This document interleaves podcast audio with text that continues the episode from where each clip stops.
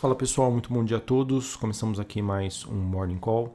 Nesta segunda-feira, dia 28 de junho, eu sou Felipe Vilegas, estrategista de ações da Genial Investimentos. Bom, pessoal, nesta manhã os mercados começam um pouco, com um viés um pouco mais negativo, é, em que os investidores, com os investidores, na verdade, mostrando algumas preocupações diante do avanço da variante Delta da Covid-19. Isso está provocando uma queda um pouco mais acentuada nas ações europeias e o destaque fica por conta do, das empresas relacionadas ao setor de viagens, em meio às expectativas aí de que novas restrições por conta né, é, do, da, dessa variante possam, possam trazer um impacto é, para essas empresas por lá. E isso acontece né, a, com a chegada recente aí do verão no hemisfério norte.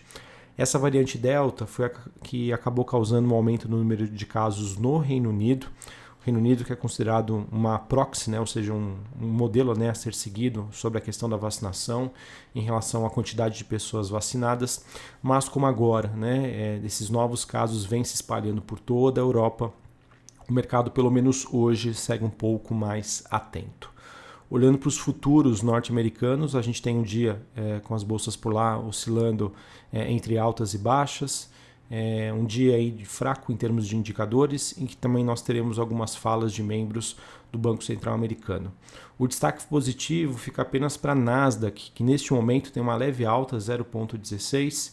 Esse movimento também é ajudado pela queda das Treasuries de 10 anos lá nos Estados Unidos, tem uma queda superior a 1%, na faixa ali dos 1,51. Temos no momento DXY, dólar, dólar index estável, e o VIX subindo 5%, é, apesar da alta expressiva, ainda numa região bastante tranquila, no patamar dos 16,37 pontos. Olhando para o desempenho das commodities, a gente tem o petróleo com uma leve baixa, mas muito próximo do zero a zero.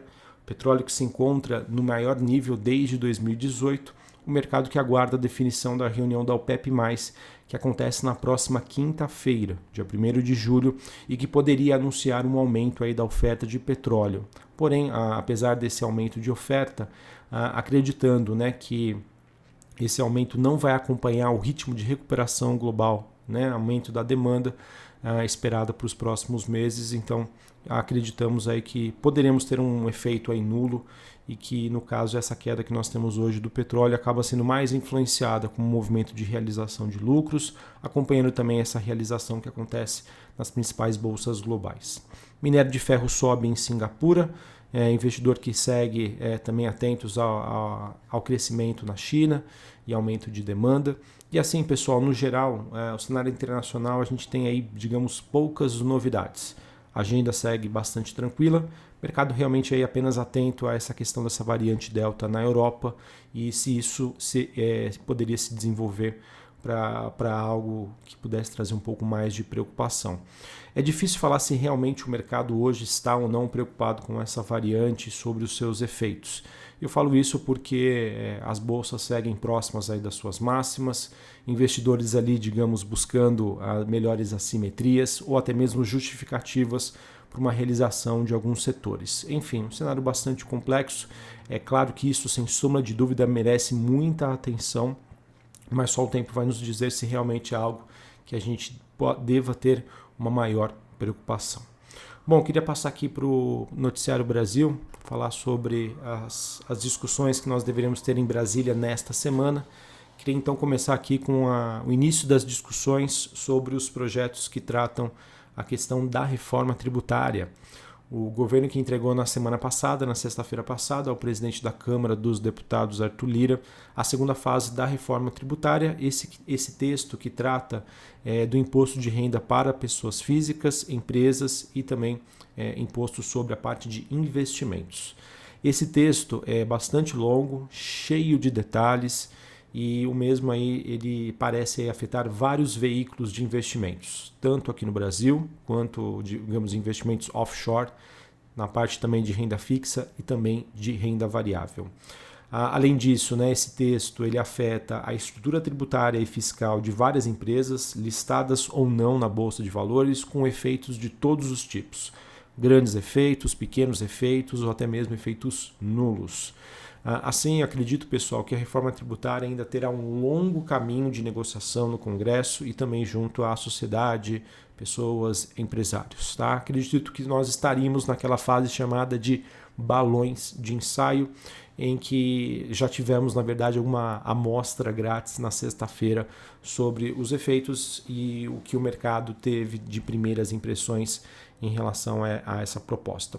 Essa proposta, pessoal, que acaba aumentando a faixa de isenção de imposto de renda para pessoas físicas, que passa de R$ 1.903,98 para R$ 2.500. E para compensar essa perda de arrecadação, o governo então está propondo, propondo é, um retorno da tributação de lucros e dividendos que as empresas pagam aos seus acionistas como uma forma também de remuneração. Uh, o que eu vejo que mais pegou, entre aspas, de surpresa o mercado é a questão sobre um discurso inicial que o governo tinha de não aumento de tributação, apenas um rearranjo para otimizar e melhorar né, a questão da arrecadação, mas a, a princípio a primeira impressão é que sim, essa reforma ela tem uma proposta de aumento de impostos. Então esse é o primeiro ponto, digamos, entre aspas, negativo. É, outro ponto é a questão que esperava-se também uma compensação. Eu aumento a tributação de dividendos, porém eu diminuo a tributação das empresas. E o que acabou chegando para a gente é uma proposta muito maior de aumento em relação à tributação de dividendos e uma diminuição muito menor em relação à tributação das empresas. Então, tudo isso acabou gerando aí um efeito negativo nos mercados na, na última sexta-feira.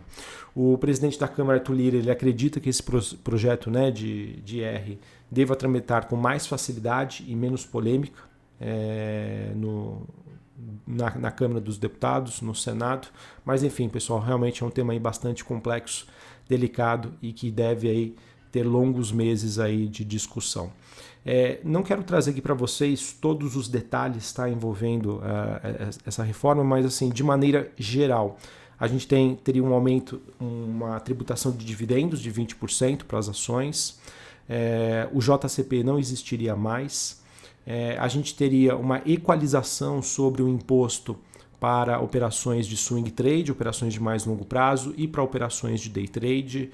É, aquelas vendas né, que hoje você pode fazer por mês, né, sem, com isenção, hoje no mercado de ações até 20 mil reais em vendas brutas, esse, esse, esse, isso é isento, isso passaria de um mês para três meses.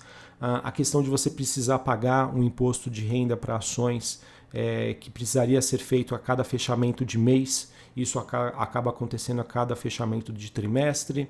Uh, nós também teremos a possibilidade de compensação de perdas em qualquer classe de ativos. Uh, Para renda fixa também você tem uma diminuição do imposto que deixaria aquela tabela regressiva, passaria por, por uma tarifa única de 15%. Os fundos imobiliários, que foram os ativos que mais reagiram na semana passada, que, em que em, haveria incidência de imposto também de renda de 20% sobre uh, os, os aluguéis, né, os dividendos que são pagos mensalmente pelos fundos imobiliários. Tá? Então, em linhas gerais, pessoal, o que eu vejo, a percepção que eu tenho em relação à reforma tributária é que ela, digamos, ela acaba melhorando as situações para investidores mais especulativos. É, por conta da tributação do dividendo, de dividendos, o mercado pode passar a, digamos, dar um, uma visão ali melhor para empresas que, que fazem a retenção de lucros para investir na própria operação é, do que distribuir os dividendos para os seus acionistas. Assim, empresas em que o mercado tem aquela percepção de growth, de crescimento, é, empresas de tecnologia, outros setores em expansão podem ter vantagens, né? Diferente de empresas, por exemplo, dentro de setores mais consolidados, em que o que a torna atrativa é justamente a distribuição de dividendos, e isso haveria uma penalização. Ah, enfim, acho que essas são as minhas é, impressões iniciais, mas novamente acho que o texto ainda deve ser bastante discutido, muito provavelmente será modificado e a cada, é, a cada novidade aí, o mercado deve reagir aí na sua devida proporção. Beleza? Uh, olhando para o noticiário corporativo, para a gente encerrar uh, aqui o Morning Call desta segunda-feira, a gente teve a controlada da Alupar. Uh, a, a, no caso, é uma controlada que fica localizada no Peru. Ela recebeu autorização para iniciar suas operações comerciais da unidade geradora UG1, que tem uma capacidade aí de 31,23 megawatts. É, então, notícia positiva para a Ambipar, é, perdão, para a Alupar. E nós também tivemos a Ambipar, essa sim acertou uma compra de 100% da Dizal Ambiental Holding.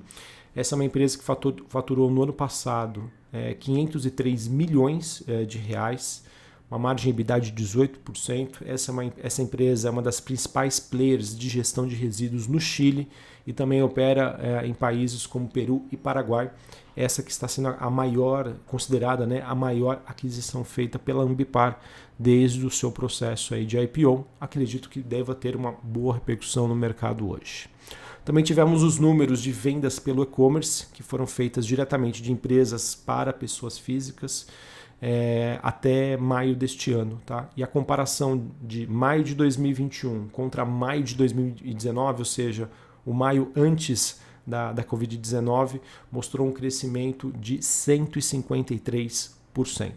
Somente nos cinco primeiros meses de 2021, em relação a 2020, crescimento de 74%, ou seja, né, mostrando que o setor de e-commerce sim, né, apesar de uma expectativa de uma desaceleração do crescimento, ainda vem apresentando bons números. Para finalizar, o noticiário corporativo, nós tivemos a controlada da Porto Seg, que pertence aí a, a, a Porto Seguro, a, a, assinando aí com a Ipiranga Produtos de Petróleo, que pertence ao grupo Ultrapar, é, um contrato aí para aquisição de 50% da ConnectCar por 165 milhões de reais. Este acordo que está sujeito à aprovação aí pelo CAD e também pelo Banco Central. É, o ConnectCar, para quem não conhece, é aquele sistema aí de pagamentos de pedágios tá? e também de acessos a estacionamento de shoppings Uh, notícia importante, acredito que seja positiva aí para Pão, de, Pão de Açúcar, não, perdão, para Porto Seguro, ao mesmo tempo que mostra aí que a estratégia de Ultrapar está dando certo, ela que vem buscando aí a venda de ativos para focar aí em algumas operações. Beleza? Bom, pessoal, acho que era isso que eu tinha para passar para vocês. Um dia em que nós temos noticiário fraco, uma agenda fraca a nível internacional, apenas a questão da variante Delta é, lá na Europa que segue preocupando os investidores e aqui no Brasil seguem as discussões né, da, da reforma tributária que ainda deve deixar o mercado bastante agitado aí nos próximos dias e também o mercado que acompanha a CPI da Covid-19. Beleza? Um abraço a todos, uma ótima segunda-feira para vocês, um ótimo início de semana e até mais. Valeu!